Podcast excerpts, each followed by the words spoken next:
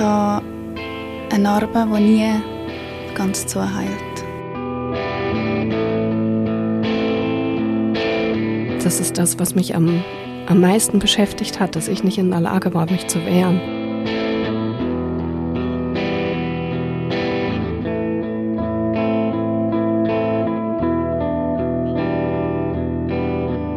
Das ist der Podcast Hashtag MichToo und in diesem Podcast erzählen Menschen von ihren sexuellen Übergriffen.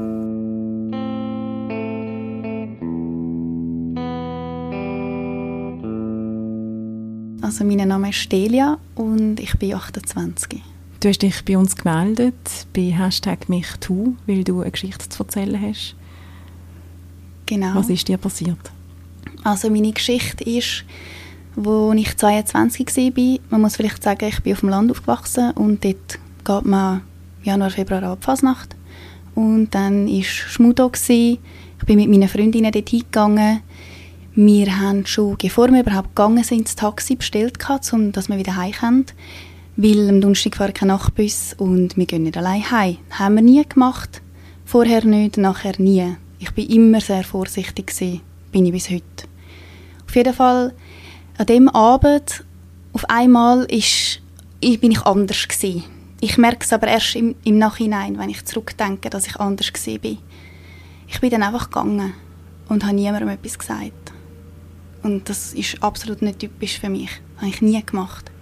Ich bin dann heimgelaufen und eben auf dem Land, allein, auf einem so einem Wägli, keine Straße, nichts. Und ich möge mich erinnern, wenn ich laufe und es ist so eine, ich sehe meinen Schatten und mein Schatten wird eingeholt von einem anderen Schatten. Und ich möchte mich auch erinnern, es hat das Gerangel gegeben. Ich habe mich gewehrt, aber ich habe mich gar nicht richtig wehren, weil ich bin schwach war. Also ich habe nicht fest.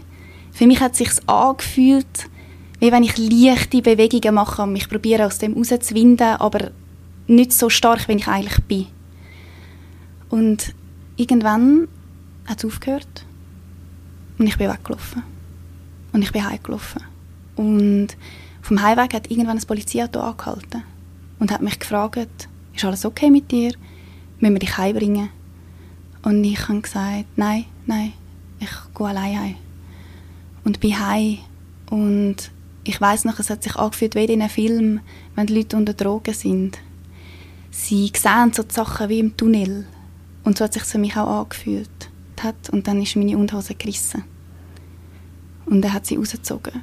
Und darum habe ich dort in dem Moment gewusst, das ist wirklich passiert. Ich habe das nicht geträumt.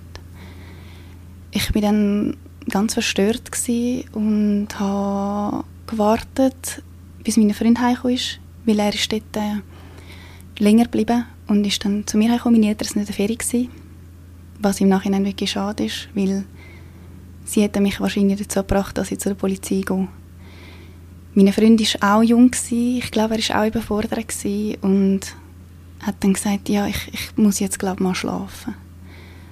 Er hat das nicht böse gemeint. Er ist einfach maßlos überfordert mit der Situation. Und ich habe dann auch probiert zu schlafen und habe nichts mehr gemacht. Im Nachhinein ist dann herausgekommen, dass diverse junge Frauen an dem Abend ins Spital gekommen sind, weil sie etwas ins Getränk bekommen haben. Und ich bin sicher, ich habe etwas bekommen, weil ich bin nicht ich war. Und ich kenne mich, und ich kenne mich auch, wenn ich Alkohol getrunken habe. Und ich mache das nicht. Ich gehe nicht allein heim. Ich sage nicht niemandem Adieu. Und ich habe nie eine Anzeige gemacht. Ich habe es meinen Eltern etwa zwei Wochen später erzählt. Die Mama hat das wollen. Ich habe Angst gehabt, dass man mir nicht glaubt. Und ich hatte einfach Angst, gehabt, dass mir, mir dann Sachen, Fragen gestellt werden. Was hast du angehabt? Wieso hast du das? Was hast denn du gemacht? Und ich habe auch den ganzen Abend meine Hand immer über dem Getränk gehabt, dass nur so das Röhrchen zwischen den Fingern rausschaut. Das habe ich auch immer gemacht, vorher und nachher. Und ich weiß, ich habe es auch an dem Abend gemacht. Weil es hat einen Moment gegeben, wo mir jemand etwas zu trinken gebracht hat und er läuft mir entgegen und ich habe so gedacht, wieso hebst du die Gläser so? Er hat die halt Gläser aufgegeben. Vielleicht ist es dort passiert, ich weiß es nicht. Was für mich schlimm ist, ist eigentlich vor allem der Gedanke, es ist auf dem Land, es ist klein, er läuft um dort. Vielleicht habe ich ihn schon gesehen, vielleicht habe ich mit ihm geredet. Ich werde es nie wissen. Und ich wünsche mir einfach, dass man die Opfer mehr unterstützt in dem Sinn, dass sie sich getrauen, zu der Polizei zu gehen. Weil ich habe mich nicht getraut. Und ich bereue bis heute, dass ich es nicht gemacht habe. Und mit dem, dass das Jahr ins Jahr durchkommt, fühle ich mich einfach unterstützt von der Bevölkerung, von der Politik, dass man mir eben glaubt, dass ich das nicht erfinde. Man merkt daran, wenn, wenn du das erzählst, und es ist nicht erst gerade gestern passiert, es ist schon eine Weile her, es ist immer noch so präsent, du, auch, du reagierst auch körperlich. Wie, wie, wie, hast du dir wie hast du einen Umgang damit gefunden, zum, zum den Schmerz, der dir in dieser Nacht zugefügt worden ist, der seelische Schmerz und der physische Schmerz, ähm, einen Umgang zu finden damit? Man, man lernt, also ich habe gelernt zu akzeptieren, dass es eine Wunde ist, die nie mehr heilt. Es gibt immer wieder Situationen, wo ich nicht steuern kann, wo es raufkommt. Es, mein Unterbewusstsein reagiert auf gewisse Sachen und ich weiß nicht genau was. Ich kann es nicht einordnen. Also es passiert einfach so. Es kann sein, dass ich irgendeinen Film schaue und es erinnert mich etwas und ich habe einen absoluten Heulkrampf. Und ich muss dann abstellen, ich muss weg, ich muss mich beruhigen. Das ist jetzt schon länger nicht mehr passiert. Ich glaube, der Punkt ist, ich habe entschieden, dass es so ist. Ich lebe mit dem. Und ich darf das haben, ich darf den Schmerz haben. Und trotzdem will ich aber kein Opfer sein. Weil ich habe mich gewehrt ich hatte das Glück gehabt, dass ich das Freezing nicht hatte. Weil wenn ich das gehabt hätte, ich bin überzogen, ich wäre vergewaltigt worden. Weil es wäre nicht schwierig gewesen, mich zu vergewaltigen in dem Moment. Und das hilft mir, für mich persönlich. Ich bin kein Opfer. Ich habe mich gewehrt. Und ich habe auch angefangen, die Geschichte zu erzählen. An meinem Umfeld und so. Vor allem, wenn blöde Kommentare fallen. Weil ich glaube, man muss einfach die Leute viel mehr darauf sensibilisieren. Weil viele Leute reden nicht, weil sie sich schämen. Und ich habe mich auch geschämt.